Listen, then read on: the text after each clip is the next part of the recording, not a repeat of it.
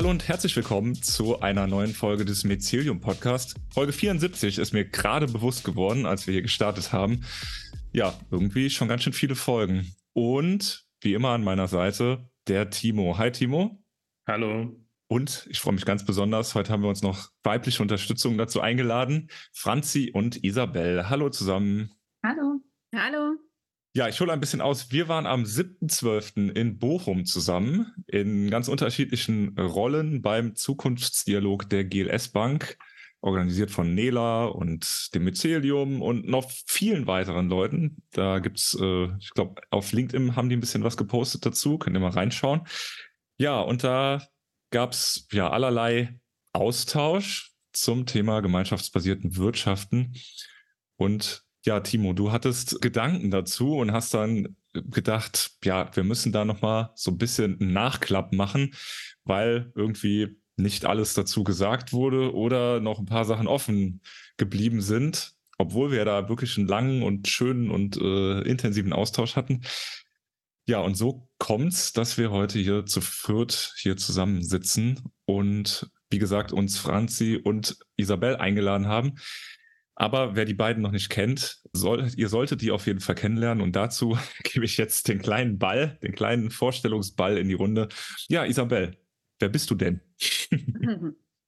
Ähm, ja, ich bin Isabel. Ich habe einen Laden in Mannheim, der heißt Umgekrempelt. Den habe ich 2015 schon gegründet. Also den gibt es schon acht Jahre. Auf dem konventionellen Weg bin ich da ein bisschen an meine Grenzen gestoßen, Fair Fashion zu verkaufen, weil mir Nachhaltigkeit ganz, ganz wichtig ist und ich das gerne wirklich zu Ende denke. Also was bedeutet echte Nachhaltigkeit in Bezug auf Mode? Deswegen haben wir hier von Anfang an Jeans repariert und so, aber es bleibt eben doch der Knackpunkt, dass wir immer weiter unsere Kundschaft dazu auffordern müssen, regelmäßig was zu kaufen. Und jetzt bin ich vor, äh, puh, im Mai 23 äh, über das Mycelium gestolpert und habe mit dem Timo gesprochen. Und ähm, ja, dann war eigentlich ganz schnell klar, wir brauchen ein gemeinschaftsbasiertes Geschäftsmodell. Und das haben wir jetzt seit zwei Monaten. Und ja, haben eine kleine, feine Gemeinschaft schon aufgebaut, die stetig weiter wächst und die uns, glaube ich, jetzt die Möglichkeit gibt, wirklich da Stabilität reinzukriegen und uns von diesen Schwankungen unabhängig zu machen. Ja, sehr schön. Und Franzi, du bist auch gemeinschaftsbasierte Unternehmerin? Genau, ich hatte ja eines der ersten ähm, Projekte von Mycelium eigentlich mitgestartet, das Franzwerk, ähm, der erste solidarische Coworking Space, den es eigentlich so gab. Und genau, war da Anbieterin einige ähm, Monate und Jahre und bin aber tatsächlich dann in Mutterschutz und in Elternzeit gegangen und ähm, habe mich aus der Anbieterinnenrolle sozusagen wieder verabschiedet und darf heute in einer ganz neuen Rolle da sein, nämlich äh, ruft mich bald das Mycelium und nach meiner Elternzeit darf ich dort weitermachen. Ja, sehr schön.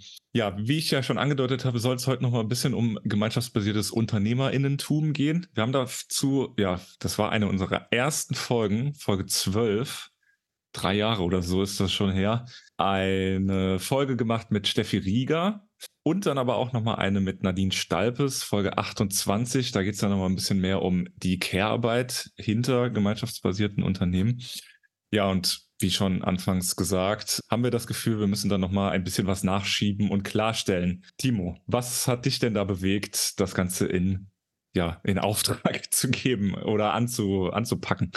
Ja, tatsächlich war es so, dass wir ja nach der Veranstaltung zusammen im Zug saßen, also ganz genau, äh, die Uta Krassmannsdorf, ähm, die Franzi, äh, Isabel und ich. Und die Diskussion ging so ein bisschen darum zu sagen, so ja, ähm, irgendwie haben wir diesen, diese, diese Position gemeinschaftsbasiertes Unternehmertum und deren Bedeutung darum. Ja, da haben wir irgendwie gemerkt, so äh, irgendwie haben wir da einen Punkt und der ist nicht so ganz deutlich geworden. So, und genau, und da haben wir halt eben gesagt, so ja, ähm, lass uns dazu nochmal eine Folge machen. Und vielleicht auch nochmal so ein bisschen zur Abgrenzung zu den bestehenden Folgen. Die Folge 12 mit äh, Steffi Rieger, die gemeinschaftsbasierte Unternehmerin, geht es nochmal sehr stark quasi aus der Position ja, des unternehmerischen Handelns heraus. Was macht das eigentlich aus? Aber auch tatsächlich, diese Folge ist auch schon drei Jahre alt. Ja, und dann hatten wir noch eine Folge mit äh, Nadine Stalpes. Äh, da ging es äh, um Unternehmertum als Care-Arbeit, gerade um die Pflege der Gemeinschaft. So. Und jetzt, da haben wir einfach gesagt, so, wir wollen das nochmal, wir wollen das nochmal bündeln, nochmal zusammenbringen und auch aktuell nochmal diskutieren. und einfach nochmal zu sagen, okay, was ist denn dieses äh, gemeinschaftsbasierte Unternehmertum, unter, äh, Unternehmerinnentum, das wir für so wichtig halten im Mycelium? Weil ich auch gespürt habe bei dieser Veranstaltung, dass es wie so eine Art ähm, Ablehnung gibt der An Anbieterinnenzentrierung oder so. Oder es wird einfach nicht richtig verstanden.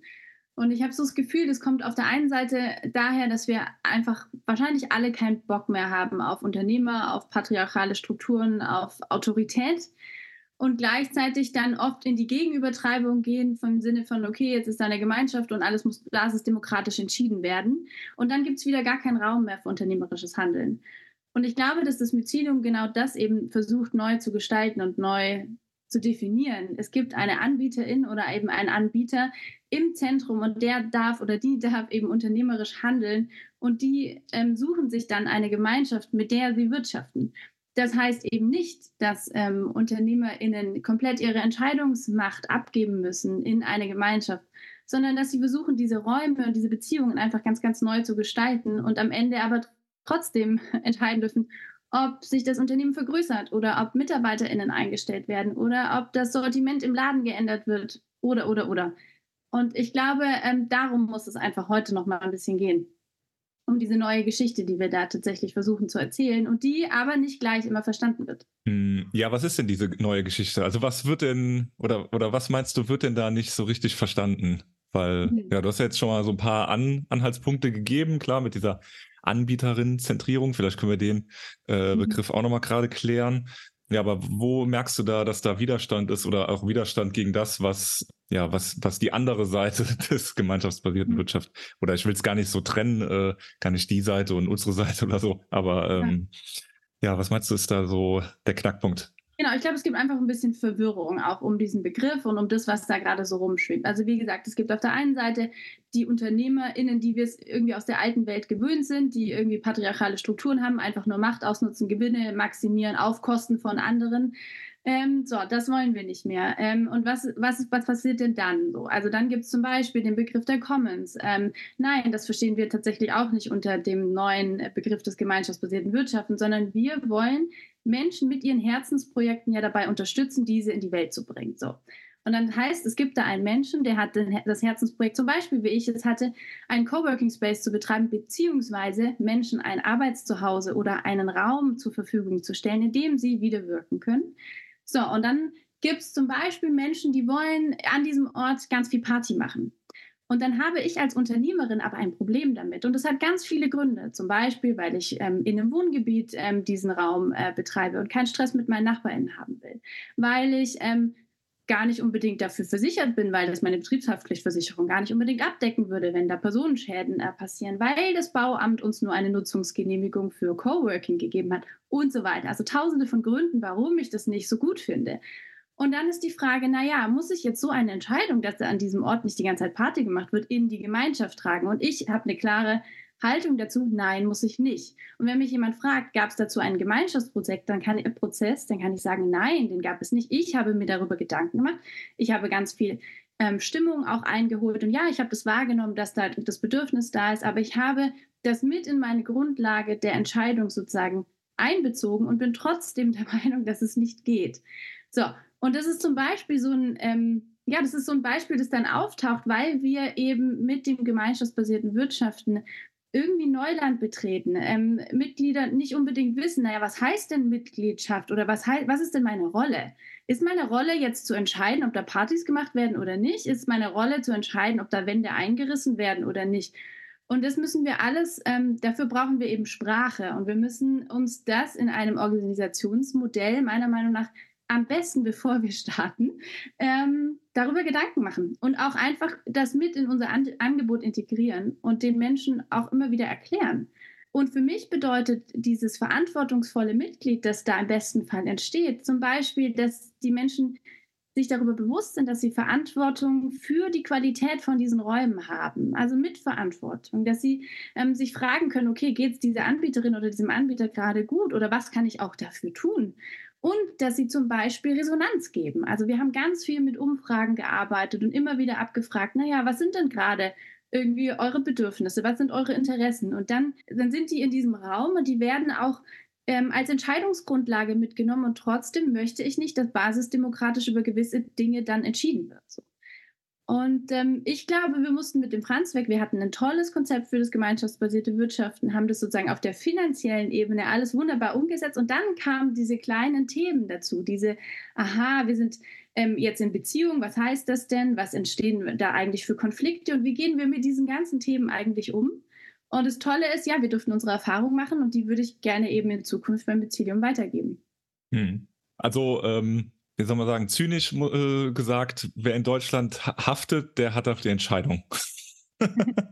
Naja, da ist schon ein bisschen was dran. Also, wie gesagt, wenn man so eine UG gründet, ähm, dann gibt es dann einen Geschäftsführer und da gibt es im Zweifel eine Durchgriffshaft, ähm, auch auf das Privatvermögen. Und deshalb, nein, ist es nicht so einfach, das tatsächlich einfach loszulassen oder herzugeben. Und ich wünschte, dass wir mehr ähm, schon in, an dem Punkt sind, wo die Menschen damit was anfangen können, was denn Verantwortung am Ende eben bedeutet.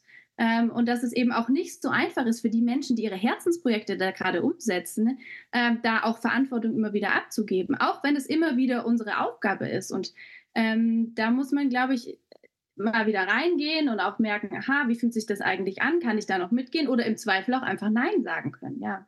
Und dann auch mit der Resonanz äh, klarkommen, wenn man Nein sagt, oder? Das ist ja vielleicht. Ja. Ähm, also das ist total spannend. Ich glaube, am Ende ist es das Wichtige oder auch eine dieser Tugenden ähm, ist tatsächlich Transparenz. Also sagen, warum man sich wie entscheidet.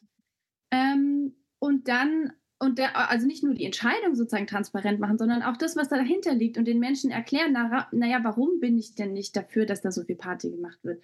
Und ganz im Ernst, am Ende, ähm, wenn man das sich dann angehört hat, dann gibt es ganz wenige Menschen, die immer noch dastehen und sagen, öh, aber warum denn nicht? Die gibt es auch manchmal und mit denen haben wir AnbieterInnen dann auch unsere Schwierigkeiten. Und das ist dann wieder wahrscheinlich ein äh, Wachstumsprozess, äh, der dann anklopft oder so. Ja. Ich würde mal gerne die Frage auch weitergeben an Isabel, weil ich weiß jetzt nicht, wie es äh, bei dir war im Franzwerk, Franzi, aber Isabel hat ja quasi zwei Verantwortlichkeiten. Einmal mit der Gemeinschaft und du hast ja aber auch noch Mitarbeiterinnen. Das sind, glaube ich, alles äh, Frauen, deswegen die Pause Moment, ausgelassen. Ja. Das war nicht immer so, aber im Moment äh, sind wir eine reine Frauentruppe. Ja, kannst du da äh, mitgehen, was, was Franzi sagt? Ja, absolut. Also kann ich äh, genauso unterschreiben. Ich glaube, ähm, der Trick daran das ist, dass es halt äh, Beziehungen sind. Und das ist wie bei jeder Beziehung, dass es einfach Arbeit ist, man da Mühe reinstecken muss und es nicht, also klar, es gibt irgendwelche Regeln, auf die kann man sich einigen. Aber es ist halt, es werden Dinge auftauchen, für die hat man noch keine Lösung. Und dann muss man eine finden. Und dann muss man darüber kommunizieren und es geht ganz stark darum, dass alle Beteiligten ihre Bedürfnisse da irgendwie vorbringen können. Und ganz klar ist, ja, Entschuldigung, wer haftet, hat am Ende die Entscheidung, weil ich meine, was denn sonst? Und was ich aber auch die Erfahrung gemacht habe, also ähm, habe ich ja schon gesagt, meine, meinen Laden gibt es schon acht Jahre. Das heißt, die Leute kennen meine Vision, die kennen mich und wir haben das ja sozusagen dann von hinten angedockt. Sprich, die Leute, die jetzt Mitglied geworden sind, die sind es geworden, weil sie sowieso schon die ganze Zeit mit mir in Beziehung sind und mich dabei unterstützen wollen, dass es hier weitergeht. Weil sie gemerkt haben, ups, das ist kein Selbstläufer, weil ich habe es ihnen gesagt, ja, also ich schreibe sehr persönliche Newsletter. Also ich habe auch schon bevor wir jetzt quasi eine Gemeinschaft äh, aufgebaut haben, habe ich sehr viel mit Direktkrediten gearbeitet. Also ich habe schon seit Jahren quasi diese, diese sehr persönliche Beziehung mit meiner, mit meiner Kundschaft aufgebaut. Und ähm, nach aber auch die Erfahrung, also gerade wo ich jetzt quasi die nächste Stufe gezündet habe und gesagt habe, ihr könnt jetzt Mitglied werden. Hier, es gibt die umgekrempelt Ultras. Ne? Wollt ihr dabei sein? Seid dabei, weil ähm, da kam ganz viel so, ah, aber wir wollen nicht mitentscheiden. Also es wollen echt auch nicht und ähm, nicht alle machen. Und es gibt halt oft dieses Ding, dass Gemeinschaften sich gründen und da ist das gewollt, dass man mitentscheidet und dann machen die Leute nicht nur gute Erfahrungen und es ist auch manchmal einfach zu viel. Also die meisten in meiner Gemeinschaft sind, glaube ich, super froh, dass sie wissen, ich entscheide, ich weiß auch, wie dieser Laden funktioniert, weil ich habe damit acht Jahre Erfahrung und die kämen nie auf die Idee, mir da jetzt reinquatschen zu wollen. Die sind super happy, dass ich sie anhöre, dass sie Wünsche äußern können, dass, ähm, sie eben Transparenz erfahren, wie du gesagt hast, Franzi, Transparenz super wichtig, die Karten auf den Tisch zu legen, sagen, so sieht's aus, ich entscheide so, weil ich brauche dafür das und das. Ja, und dann gehen die halt einfach mit. Und jeder unterstützt mich dann in der Art und Weise, wie er oder sie kann. Halt auch, also mit, mit monatlichen Beiträgen ist das eine, aber auch einfach mit emotionalem Support. Also wir hatten vor kurzem so eine Situation, wo wir einfach hier ähm, personell, persönlich sowieso komplett an unsere Grenzen gestoßen sind. Und ich musste dann einfach den Laden für drei Tage schließen. Das ist noch nie vorgekommen in acht Jahren, aber es war dann einfach dran. Und ich habe diese E-Mail rausgeschickt und ich habe dann, also die ging ja an alle Kunden, nicht nur an die Gemeinschaft, sondern an alle. Ich habe aber dann wirklich vor allem von den ähm, Gemeinschaftsmitgliedern unheimlich viele super berührende Nachrichten bekommen, die mir einfach gesagt haben, ja, bitte pass auf dich auf, äh, kümmere dich um dich und du hast es genau richtig entschieden. Mhm. Also da fand ich es halt auch echt krass, wo ich diese Beziehung gespürt habe, die halt jetzt bei uns eben spannenderweise schon länger da war und die jetzt aber quasi eine Form gefunden hat. Weil davor, die haben auch schon die ganze Zeit gesagt, wie können wir dir helfen? Aber ich hatte halt keine, konnte ihnen nichts Konkretes anbieten, wie sie mich wirklich sinnvoll unterstützen können. Und weil du gesagt hast mit dem Team, also im Moment habe ich eine Mitarbeiterin und da ist es im Prinzip das Gleiche, ja. Also wir, wir reden einfach miteinander. Im Prinzip, wir wuppen jetzt zu zweit diesen Laden und gerade wenn es darum geht, wer arbeitet wann, dann sage ich, hey, wie passt das für dich? Und dann gibt es halt Zeiten, da ist es für sie total einfach und es gibt Zeiten, da ist es für mich total einfach und manchmal ist es für beide schwierig und dann gucken wir halt, wie es funktioniert. Ja, ja. Timo, wie, ja, wie das Gehörte, wie, wie wirkt das für dich ja jetzt auch in unserer Fragestellung der Folge mit, okay, äh, ich bin ja doch noch Unternehmerin und habe die Entscheidung und Verantwortung oder halt dieses, ja gut, alles muss in der Gemeinschaft entschieden werden. Ja, also ich glaube, ähm, vielleicht ganz kurz, ich glaube, ich gehe mal ganz kurz aufs, auf das Gehörte ein mhm. und dann gehe ich so ein bisschen in den, in den den Theoriebereich. ja, wir haben jetzt viel gehört, äh, einmal einordnen, ja. Genau, also ich glaube, was halt eben sehr wichtig ist, zum Beispiel gerade nochmal, äh, was Isabel gesagt hat und ähm, aber auch was Franzi eingedeutet hat, was ist eigentlich die oberste Aufgabe eines Mitglieds? Im Grunde ist, also könnte man sagen, also Care-Arbeit einfach machen, ja? So, also indem also quasi die Mitgestaltung der Gemeinschaft, äh, finanzielle und soziale Verantwortung mit übernehmen, ja, weil das ist Energie in den Prozess reinnehmen und gleichzeitig, wenn man sich nicht besonders reif in der Gemeinschaft verhält, also wenn man zum Beispiel lange einfach trotz längerer Diskussion trotzdem auf die Party besteht, dann kommt man halt in den Moment, äh, wo irgendwann dann irgendwann mal sagen muss, so nein, an der Diskussion geht es nicht weiter und das entzieht dann super viel Kraft und Energie. Und es zeigt halt aber auch, wo die Schwierigkeit drin liegt, wenn Menschen quasi ähm, einfordern, mit unternehmerisches, äh, also unternehmerisch äh, mitentscheiden zu dürfen. Und das entsteht insbesondere halt eben auch aus Gründungsprozessen heraus, wie das im Franzwerk eben auch gemacht wurde, wo halt dann wirklich ähm, manche Menschen eben nicht verstehen, ähm, nee, wir haben das ganze Ding hier nicht gleichberechtigt alle zusammen hier aus der Traufe gehoben, sondern es gab Menschen, ähm, die haben es gemacht und du hast sie dabei unterstützt und das ist total toll. Aber ohne die zwei, Franzi und Stefan zum Beispiel, die das jetzt quasi ähm, haben entstehen lassen, also gerade auch das Organisationsmodell und so, wäre es dieser Ort so nicht entstanden, ja? So. Und das ist etwas, was manche Menschen einfach nicht verstehen wollen, so. Also auch, auch, auch in der Wertschätzung nicht verstehen wollen, so.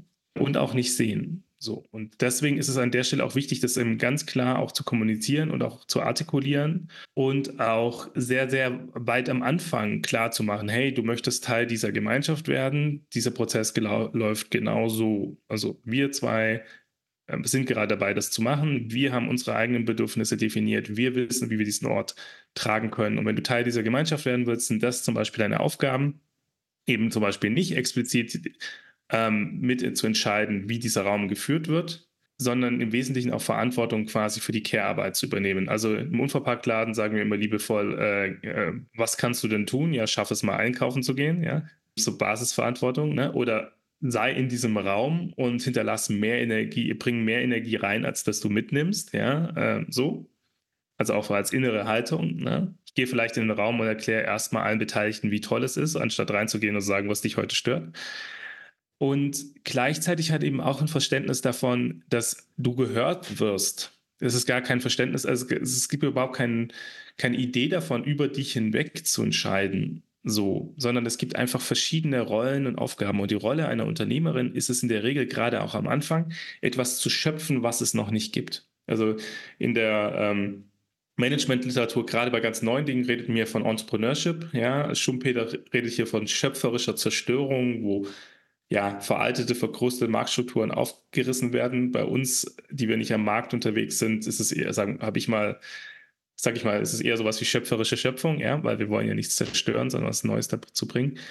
Aber doch ist es etwas, dass es hier Menschen gibt, die sich etwas vorstellen können, was die anderen noch nicht sehen. Und dann bringen sie es in die Realität und machen es auch zu so etwas wie einer gemeinsamen Realität. Aber dieser Akt, quasi in etwas Visionäres hineinzuhandeln, ja, das kann nicht jeder Mensch. Und dazu ist auch nicht jeder Mensch ausgebildet. Ja?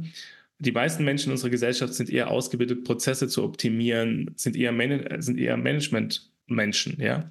Und hier geht es quasi ein gegenseitiges Verständnis, aber auch Wertschätzung in die Welt zu bringen. Also diese Unternehmertyp oder Unternehmerinnen, die sind jetzt nicht leichtfertig oder leichtfüßig und verantwortungslos.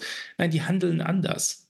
Ja, die sind häufig nicht so detailverliebt, aber gerade deswegen können sie da irgendwas Neues in die Welt bringen. So, und dieses gegenseitige Verständnis, gerade auch in Gründungsprozessen, immer wieder wachzuheben und zu sagen, hey, was bin ich? Was tut ihr? Was ist meine Verantwortung? Was ist eure Verantwortung?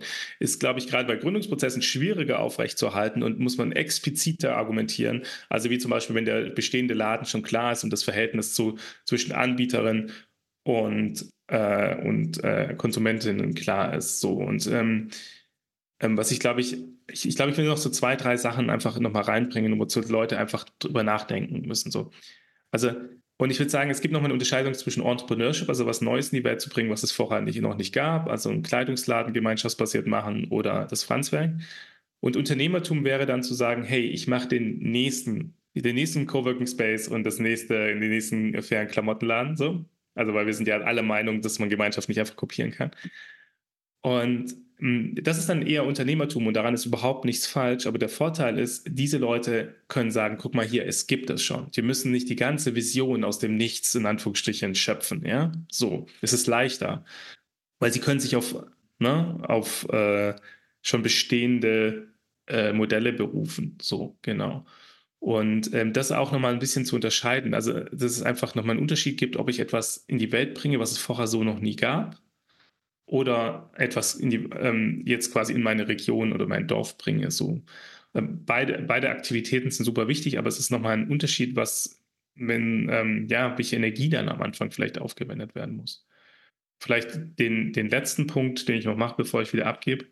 Ich glaube, es muss immer sehr stark verstanden werden, dass es in, das ein Akt des gemeinschaftsbasierten Unternehmertums eher eben ist, zu sagen, ich gestalte ganz bewusst oder wir in einem kleinen Team gestalten ganz bewusst unsere Beziehung zu den Nutzerinnen, Konsumentinnen unserer Leistungen und Güter. So. Am Markt wird der Markt, Unternehmerinnen, die an den Markt gehen, da wird der Markt als Naturzustand akzeptiert und gemeinschaftsbasierte Unternehmerinnen tun das nicht. Die sagen, hey, wir gestalten hier Beziehungen so, und da merkt man schon, es geht um die Gestaltung von Beziehungen, ja, dass wir hier einen Rahmen bilden können, wie wir quasi trotz, äh, wie wir eben gemeinschaftsbasiert unterwegs sein können, wie wir genau die Art und Weise des Wirtschaftens, die uns wichtig ist, möglich machen können, so.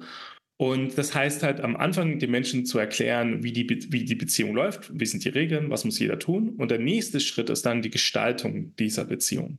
So.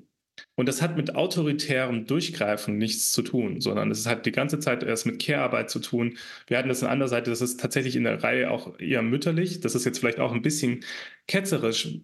Ja, aber es ist ganz schön, was du sagst, genau. Es ist eben nicht dieses autoritäre Durchgreifen und äh, ich bin Unternehmer von oben herab und habe da meine, äh, meine Entourage, die ich da irgendwie um mir versammle, sondern meine Fans. Meine Fans, genau. Äh, meine, äh, ja, meine folgenden. Ja, Franzi, du hast äh, die ganze Zeit die Hand gehoben. hast du was dazu zu sagen? Genau, nee, ich fand es total spannend gerade und würde da auch gerne nochmal was dazulegen. Also für mich geht es wirklich im gemeinschaftsbasierten Wirtschaften darum, eigentlich am Ende wieder Räume zu kreieren und Beziehungen zu gestalten, tatsächlich für ein Miteinander und für ein für Gestaltungsmöglichkeit so. Definitiv. Also es, es geht ähm, nicht um die Frage, aha, wir entscheiden hier alles zusammen, sondern dieses, aha, jetzt gibt es zum Beispiel im Franzwerk diesen Raum, na, wie wird der denn bespielt? Und wenn da Menschen kommen mit Ideen, dann überlegt, ist meine erste Frage, aha, wie kann ich das möglich machen? Also es geht nicht darum, dass ich eine vordefinierte äh, Lösung oder sowas habe, sondern es geht darum, ähm, das am Ende in ein Gesamtkonzept oder ähm, einzugliedern irgendwie. Und dafür braucht es diese Anbieterin oder diesen Unternehmer, ähm, der am Ende guckt oder die am Ende eben guckt, na, passt das irgendwie noch zusammen und kriegen wir das hier alles unter einen Hut und was für Nutzungskonflikte entstehen da zum Beispiel? Das hat ja vielleicht der Mensch, der mit der Anfrage kommt, bei uns ein äh, Café zu errichten oder äh, äh, Crepe zu verkaufen, gar nicht unbedingt auf dem Schirm. Ähm, und es ist auch nicht schlimm, weil es gibt ja zum Glück diese wenigen Menschen irgendwie im Zentrum, die dann am, Versuch, am Ende versuchen, das zusammenzupuzzeln und sich zu überlegen, ob das eben geht oder nicht. Und ich glaube, was wir nicht gewohnt sind, ist dieses, es geht nicht um eine rhetorische Frage. Ähm, also die stellen wir nicht. Wenn wir, wenn wir eine Frage stellen oder auf Resonanz oder auf Rückmeldung ähm, hoffen, dann ist das wirklich ernst gemeint.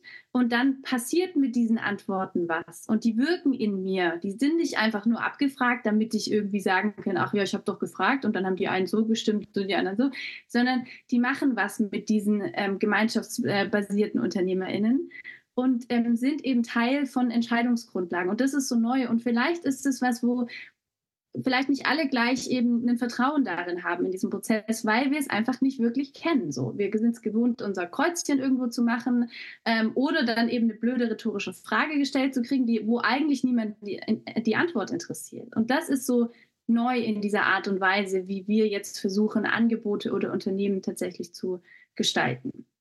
Ja, ich finde das ganz spannend, weil du ja auch äh, sagst, okay, du äh, diese, ja, diese Fragen machen was mit dir das merke ich auch als gemeinschaftsbasierter Unternehmer. Es ist eben, okay, ich, ich mache nicht irgendwie eine Marktanalyse mit Zahlen und werte irgendwie Klicks aus und guck, äh, wie viel Prozent von da und da äh, meine Kunden und Kunden, Kundinnen sein könnten, sondern ähm, ja, ich habe einfach echte, richtige Menschen, mit denen ich rede und die dann äh, mein unternehmerisches Handeln ja lenken oder auf die ich halt eingehe, in einer ja ganz persönlichen Ebene. Ja, das finde ich auch nochmal sehr wichtig. Also von meiner Seite. Ja. Wie ist das für dich, Isabel? Ja. Ich würde vielleicht noch hinzufügen, dass es einfach auch eine positive Verstärkung ist. Also das merke ich halt ganz krass, weil wenn du, also ich habe acht Jahre alles alleine entschieden und klar, ich habe mich mit meinem Team ausgetauscht und das ist auch super wertvoll, aber da ist halt definitiv, ja, ich bin die Arbeitgeberin gewesen und das war mein Team. Und da habe ich halt auch immer entschieden. Und jetzt ist es irgendwie so, ich kriege so ganz wohlwollende Rückmeldungen. Ja, also natürlich auch konstruktive Kritik oder hier, da könnte man doch und so. Gute Vorschläge, aber ich, also gerade wenn es schwierig wird und wenn meine Energie ähm, im Keller ist, dann tut es halt unheimlich gut zu wissen, da ist diese Gemeinschaft und ich kann mich an die wenden und dann sagen die mir, hey, das ist einfach cool, was du machst, bitte mach weiter. Und das ist so wertvoll, wenn du in der Krise bist. Ja, einfach als, als Bestärkung, ja. Also eigentlich wie wenn man einem kleinen Kind sagt, hey, du bist gut, mach einfach weiter, üb noch ein bisschen, dann klappt schon irgendwann. gut, aber der Unterschied ist ja, es klappt ja bei uns. Also Naja, also es klappt nicht immer alles. Also das gehört, glaube ich, auch zum Unternehmertum dazu. Ja, das stimmt. Aber man macht es dann wieder passend. Das ist dann wieder unternehmerisch. Also das ist, glaube ich, vielleicht ganz kurz noch ein Unternehmer. Also ich finde halt auch, ein Unternehmer hat so ein gewisses Müssen in sich. Also so dieses, Sie haben, Sie haben eine Aufgabe, Sie haben eine Rolle, Sie haben aber es auch vielleicht auch rechtlich kodiert, zum Beispiel mit Geschäftsführer. Also ein Geschäftsführer kann in seiner Rolle nicht einfach sagen, ist mir jetzt egal, tschüss. Ja, so, diese Person muss. Und das ist auch ein klarer Unterschied zu Mitgliedern. Die dürfen, müssen aber nicht. Ja. Und, und das ist zum Beispiel auch bei ehrenamtlich geführten Unternehmen so. Da sind ganz viele, die dürfen, aber ganz wenige, die müssen. Ja. Und das ist halt, glaube ich, auch nochmal so eine Sache, wo einfach jemand dann also wirklich dann auch dasteht und sagt so, und also wenn ich zum Beispiel in einer Organisation bin, da frage ich mich eigentlich immer, wer muss hier eigentlich und wer darf. So. Und die, die müssen, die, die haften, die, ähm, Und dann, ist, dann merke ich, es ist wichtig, dass die, die dürfen verstehen, aha, meine Aufgabe ist es, den Leuten, die auch die Haftung haben, das Leben leicht zu machen. Ja, also in der Art und Weise, wie ich mit ihnen agiere, ist es, ich gebe dort Energie hin, ich gebe dort Kraft hin. Und das ist zum Beispiel, was ganz viel wird ja gefragt, ja, kann ich denn eigentlich in 100 gemeinschaftsbasierten Organisationen äh, Mitglied sein? Klar, gib in 99 einfach Kraft hin, indem du keine Energie ziehst und freundlich bist und lieb bist. Und in einer, weil du da Lust hast, tust du dich halt noch mehr äh, engagieren. Wenn jeder diese eine Organisation hat, dann läuft's, ja. Es ist gar nicht so, dass ich so. Und und ich glaube, dass dieses ähm, da auch ein positives Verständnis mit, von Autorität einfach verstanden wird. So, es geht nicht, ich muss hier nicht quasi ähm, die Person, die auch eine natürliche Autorität in diesem Rahmen ausschaltet, das ist nicht meine Aufgabe, das zu unterbinden, sondern äh, die Frage ist eher dazu zu gucken, ähm, wie handelt die Person und was macht es mit mir, wenn, wenn ich sie handeln sehe. Und vielleicht ein richtig tolles Mitglied, das ich mir wünschen würde, das sich vielleicht getriggert fühlt durch ein bestimmtes Handeln, sich vielleicht erst die Frage stellt, ist das mein Thema oder ist es ein Thema der Organisation? So. Und mein Traummitglied geht dann auf die Unternehmerin zu und sagt, guck mal, dieses und jenes Handeln, das löst bei mir dieses Gefühl aus. Ähm, kann ich mit dir darüber reden? Ja, so. Und dann merkt man schon, was Beziehungen einfach möglich machen, ja. Aber wie wichtig auch sowas ist wie gewaltfreie Kommunikation, so als Grund, äh, in Gemeinschaften. Man, man könnte natürlich auch ganz anders handeln. Man könnte natürlich auch sagen, oh, ich fühle mich getriggert. Ich renne zu drei anderen Mitgliedern, erzähle denen, wie fett ich mich getriggert fühle. Dann machen wir einen kleinen Zirkel, äh, wollen einen großen Gemeinschaftstreffen haben und dann sitzen wir Getriggerten gegenüber der Unternehmerin, die sich dann auch bitte jetzt mal erklären muss, warum wir uns schlecht fühlen. So, ne? Und damit solche Sachen nicht passieren oder möglichst nicht passieren, merkt man schon, okay, wer, wer gestaltet so einen Prozess? Ist es eher die Unternehmerin, die den Mitgliedern erzählt, wie sie mit ihren Gefühlen in Gemeinschaften dann bestmöglich umgehen, damit es fördernd ist? Ja, so. Und da merken wir, und so, und das ist halt auch in vielen natürlichen Gemeinschaften, auch wenn wir da in Teilen auch ablehnend sind oder sagen, ja, wir wollen das neu gestalten, geht es nicht darum, quasi alles in die Tonne zu treten, was dort passiert. Weil die gemeinschaftsbasierte Unternehmerin, die ist in der Regel einen Ticken weiter ja, was Gemeinschaftsgestaltung, was Unternehmertum angeht, ja, und trägt deswegen auch eine bestimmte Form von mehr Verantwortung. Und das Mitglied, ja, du bist Mitglied einer Gemeinschaft, aber das ist am Anfang eine Entscheidung und kein Status und spiegelt auch noch nicht deine Haltung wieder, sondern du sagst einfach nur, ich will da dabei sein, aber im Inneren hast du vielleicht noch super fett die Haltung einer Kundin. So. Ne? Willst es aber vielleicht lernen abzulegen. Und die Unternehmerin bietet dir im Grunde einen Prozess an, wie du das ablegen kannst. Ja, ähm, aber jetzt auch nicht ähm, so quasi, also mit so einem Zehn-Punkte-Plan und höre dir bitte diese zehn Folgen an und mach hier diese Multiple-Choice-Tests, sondern es geht ums Dasein, ums offen Dasein so und ums zu erleben, in Resonanz zu gehen und daraus quasi zu lernen. Ja, so, aber was man hier ganz, ganz stark merkt, ist, ähm, ist in dem Moment, wo du die entsprechende Haltung hast und es möchtest, wirst du die Verantwortung übernehmen dürfen, weil sich die Unternehmerin freut, wie Bolle da jemanden zu haben. Ja? Gleichzeitig schützt die äh, Unternehmerin aber auch die Gemeinschaft. Also bestimmte Dinge gehen in gemeinschaftsbasierten Unternehmen einfach nicht. Und alle Beteiligten können sich darauf verlassen, dass die Unternehmerin diese Gemeinschaft schützen wird, weil es Teil ihrer Aufgabe ist. So. Und das ist aber auch eine Form von Sicherheit, die alle haben, die sich da reingegeben. Ne? So. Genau, ich merke gerade, ähm, also wenn Timo so spricht, dass wir eben im Mycelium nicht nur ein Netzwerk sind, wo, wo wirtschaftliche Kompetenz irgendwie weitergegeben wird oder so, sondern im Gegenteil, wo, wo wir vor allem uns wieder damit beschäftigen und es tatsächlich auch gemeinsam wieder lernen und es dann eben die Erfahrung auch weitergeben und so weiter, dass es eigentlich am Ende eben um Beziehungskompetenz geht. Das heißt, um dieses, naja, was sind denn eigentlich meine eigenen Bedürfnisse? Und ja, liebe Leute, was sind denn eigentlich Bedürfnisse? Ähm, dann geht es da um Gefühle und wie teile ich die eigentlich mit? Also wir hatten gerade Stichwort gewaltfreie Kommunikation. Wir hatten das Thema Konflikte. Ha, wie gehen denn wir denn eigentlich mit Konflikten um und wie können wir die transformieren in Chancen eigentlich? Und naja, was ist denn eigentlich Gemeinschaft und was braucht es denn, damit die entsteht? So.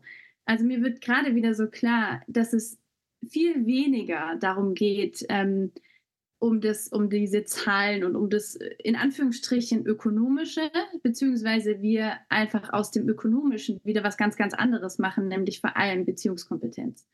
Und ähm, das Schöne am Mycelium ist eben, dass es ein Netzwerk ist für UnternehmerInnen, die genau das alles da gemeinsam lernen können und teilen können.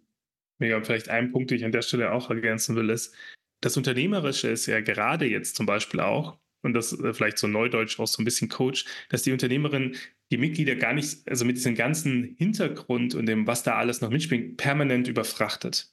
Ja, also im Grunde geht es eigentlich auch darum, Menschen, die sich entwickeln wollen, aber die auch quasi sonst in ihrem ganzen anderen alltäglichen Leben zu geben, quasi in verschiedenen Phasen so viele Informationen zu geben, dass sie in der Lage sind, quasi das in ihr in ihren Alltag einzupflegen, dass es sie nicht überfordert, aber dass sie auch bereit sind, Verantwortung zu übernehmen. Und dann nach und nach quasi, auch nicht alle, aber bestimmte Menschen quasi dann, klingt vielleicht ein bisschen komisch, aber so ein bisschen zu coachen, ja. Und das hat ich, ich hau jetzt mal einfach ein bisschen Begriffe aus, weil das für mich die Assoziation ist, ja. Nicht jedem allen das Gleiche, sondern die, die sich zeigen, das, was sie gerne hätten, ja.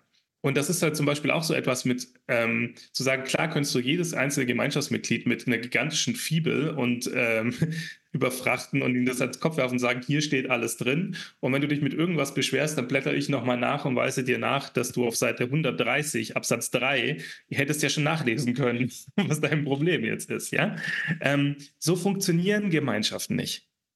Ja, haben sie noch nie funktioniert ja, sondern es gibt Menschen, die gestalten diese Gemeinschaften und die sind Halt und Anker und aber auch so etwas wie Coach oder also Erzieher klingt so ein bisschen böse, aber die man schaut einfach, also, also ich in meiner Art des Unternehmertums, ich sage manchmal, ich bin manchmal sowas wie so gemeinschaftsbasierter Headhunter, ja. Ich, äh, ich suche Menschen, finde sie und dann beginne ich im Grunde mit ihnen eine Beziehung aufzubauen und und es entwickelt sich nach und nach. Und dieses Vertrauen in diese Art von Weise von Gemeinschaftsgestaltung, das heißt nicht davon, dass Informationen vorenthalten werden, sondern es ist ein, auch ein Verständnis dafür, du führst ein Leben, du bist eingebunden, du bist schon voll.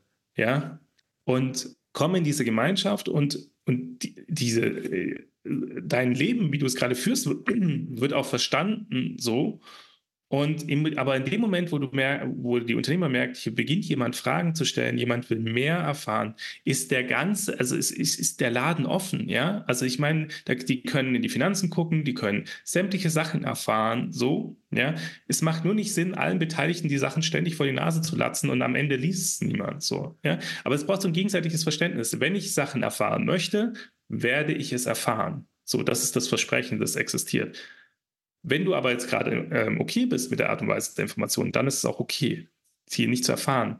Aber es hat auch was mit, du kommst dann in Kommunikation, ja. Es löst auch einfach nur Stress aus, ständig Transparenz zu bieten an Leuten, die davon überfordert sind, ja. So, wenn du aber merkst, ich hätte gern mehr Transparenz, dann fordere nicht ein, dass alle auch Transparenz mögen, sondern komm auf die Gemeinschaft, äh, auf die Unternehmerin zu, frag, wie, ähm, versuche diese ähm, Frage so zu formulieren, dass es möglichst viel Energie gibt, weil so Frage können auch Energie geben, aber so eine Frage kann auch Energie ziehen. Also überleg dir, wie kann man so eine Frage stellen, wenn du Mitglied bist. Und wir sind ja alle irgendwie auch Mitglied in gemeinschaftsbasierten Organisationen. Und äh, ich auch. Und, ähm, und dann beginnt daraus ein Prozess. Und der Prozess kann am Ende sein, dass du deutlich mehr Verantwortung übernehmen möchtest, kannst, darfst, als du es am Anfang denkst. Aber es ist auch dieses Maß an Transparenz und so weiter, das ist alles nie unschuldig. Und, und die, unser Transparenzverständnis ist häufig aber auch, kommt aus einer anderen Welt. Es kommt eher aus einer Welt, wo ich nicht in Beziehung bin, wo ich kontrollieren will, weil ich den Menschen nicht kenne.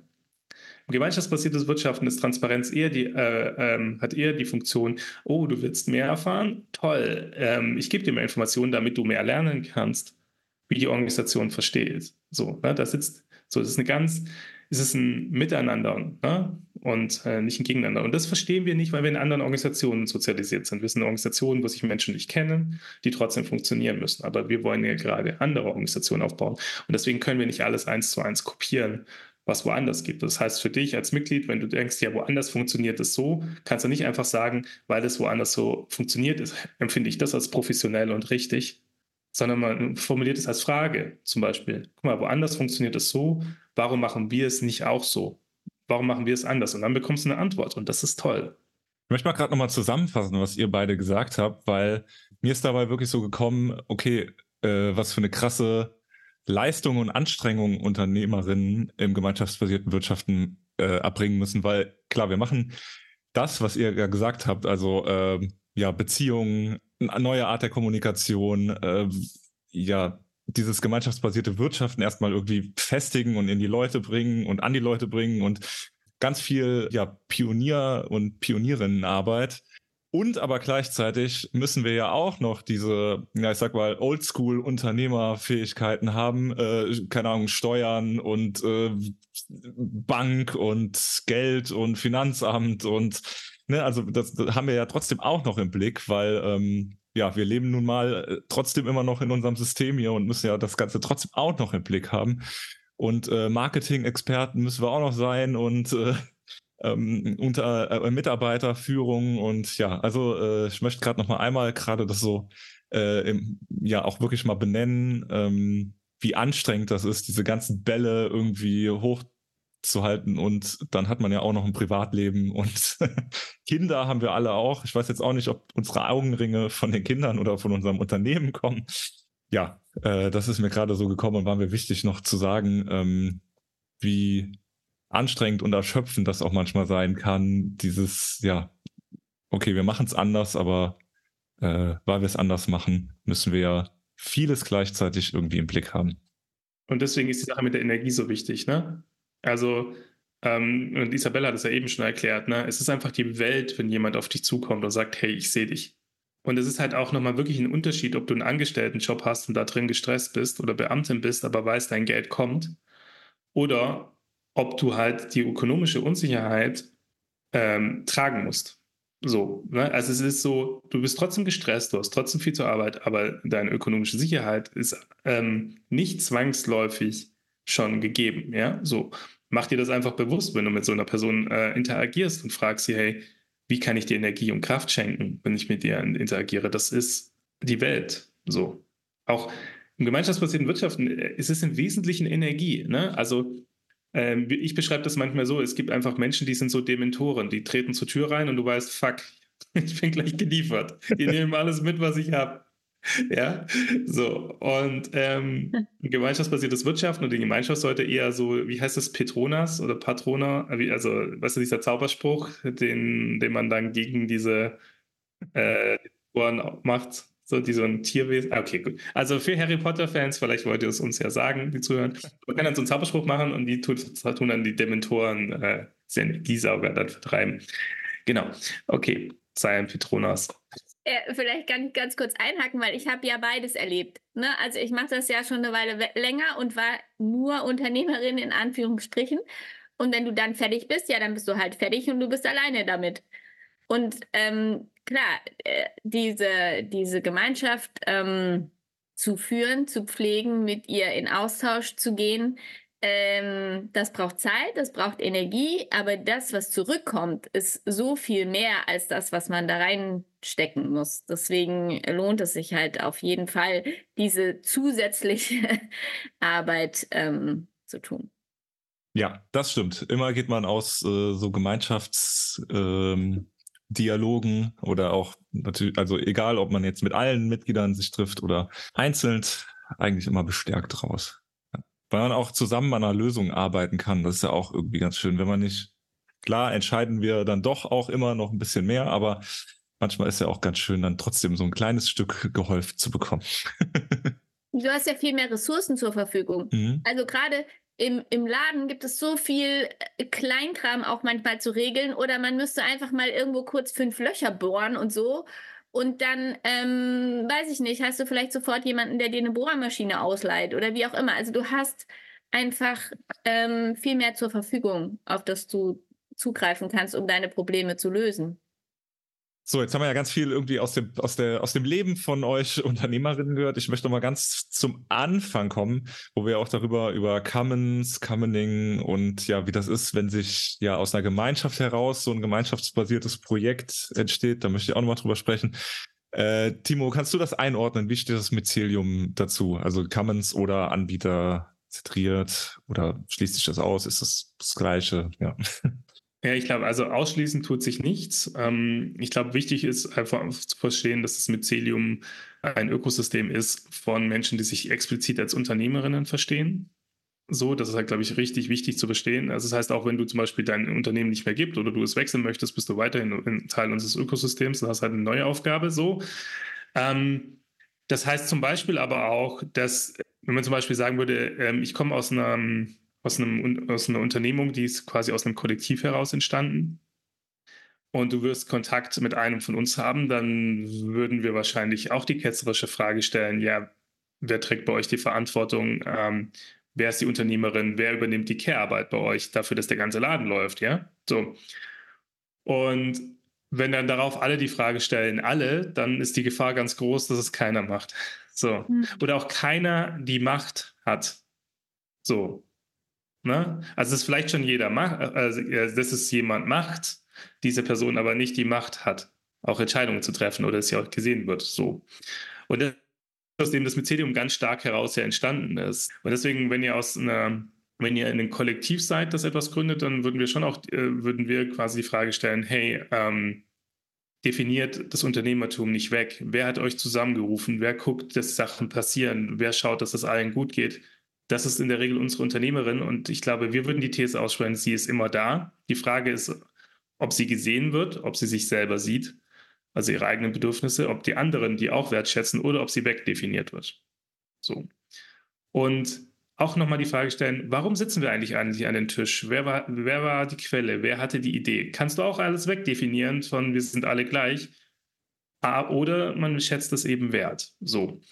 Und ich glaube, was, wenn man zum Beispiel so ein Kollektiv ist, dann äh, sehe seh ich das so. Es gibt Menschen, die sind wesentlich Mitglieder, Nutzerinnen, so, und dann gibt es aber eine zweite Ebene, die kann extrem produktiv sein. Das nennen wir dann zum Beispiel Co-Anbieter. Ja, also die haben für bestimmte Bereiche Verantwortungen, aber die sehen ihre Aufgabe schon auch darin zu sagen, ich, wir helfen der Anbieterin quasi die Gesamtverantwortung zu tragen.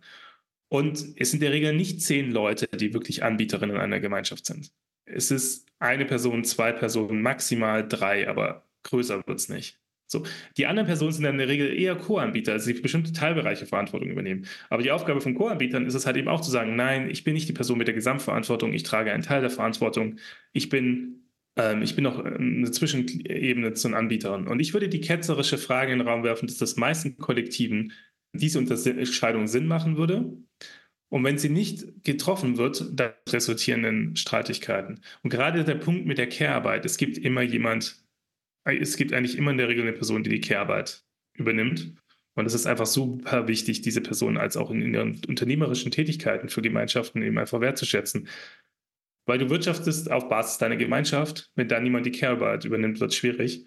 Und gerade ist halt auch wichtig, wir sind eher dabei, auch Tätigkeiten in Kollektiven überzubewerten, die was mit Handeln zu tun haben, im, im, auch in einem männlichen Sinne, irgendwie einen Hammer in die Hand zu nehmen und irgendwas zu bauen, dann hat das eine super große Bedeutung. Aber die Person, die geguckt hat, dass es allen gut geht, die wird auch heute einfach nicht gesehen. So. Und da geht das Mycelium halt rein und sagt, nee, lass uns die Rollen bitte alle klarziehen. Ähm, und dann macht es, glaube ich, auch Sinn. Oder und das ist das, was wir halt viel machen, ist, also und wir helfen auch den Unternehmerinnen in solchen Organisationen dann Rollen auch klar zu ziehen. Und ähm, oder auf der anderen Seite ist es halt so, bei Neugründungen oder bei Umstellungen, dann ist es, ist es verhältnismäßig einfacher, weil die Rollenverteilung eigentlich ähm, schon gegeben ist. Genau, aber also das ist so ein bisschen unser Take dazu. Und trotzdem ist es natürlich total wichtig, dass es diese Organisationen auch gibt, Warum ist das mit dem Unternehmertum einfach nochmal wichtig? Ich glaube, es ist einfach für jede Organisation wichtig zu verstehen. Bin ich eher eine Management-Persönlichkeit, die Unternehmen und Prozesse besser machen will? Super. Oder bin ich die Unternehmen, die Persönlichkeit, die Neues in die Welt bringt, aber auch vielleicht guckt, dass diese unsere Organisation sich anpasst? So, weil wenn die Unternehmerin irgendwann mal verschwindet und nur noch die Manager zurückbleiben, dann kann es auch ganz häufig passieren, dass die Organisation sich selbst einfach genug ist und ihr transformatives Potenzial halt nicht mehr voll ausschöpft. Ja.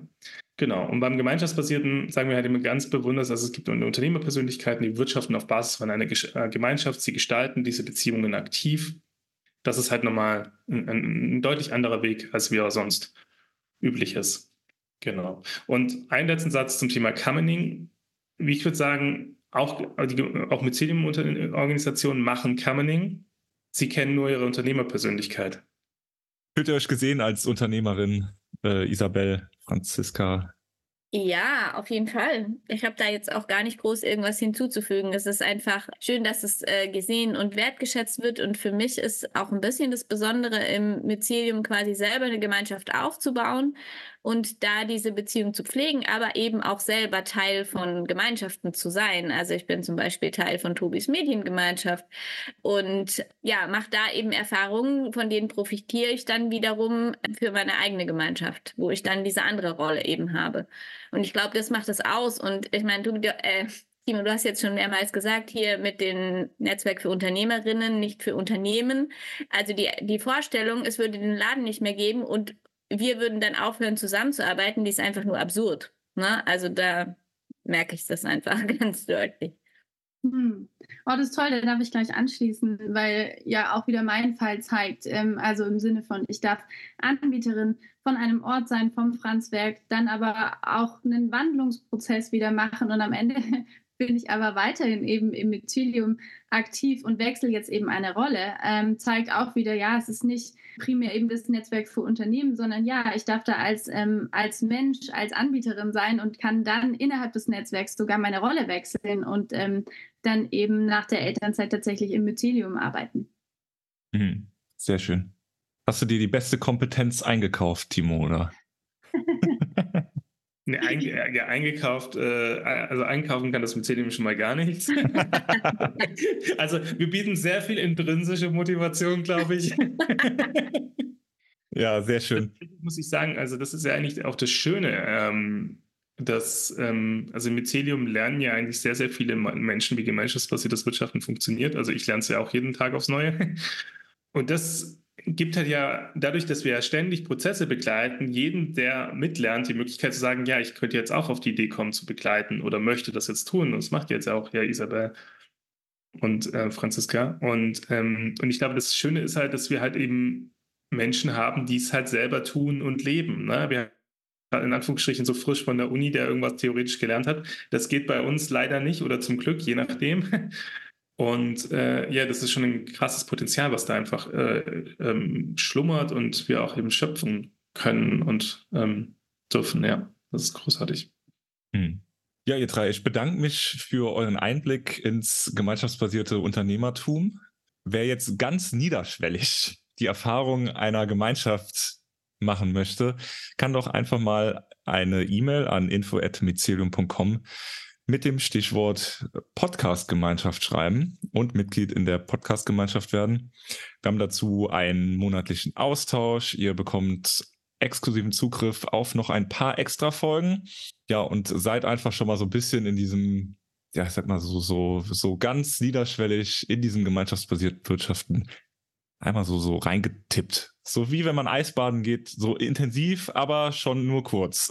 und dann ja, kann daraus irgendwie noch weiter entst äh, was entstehen und ihr könnt ja eure, vielleicht eure eigene Idee irgendwann mal umsetzen. Ja, nochmal danke an euch und bei allen Zuhörenden bedanke ich mich für die Aufmerksamkeit. Danke und tschüss. Danke. Tschüss.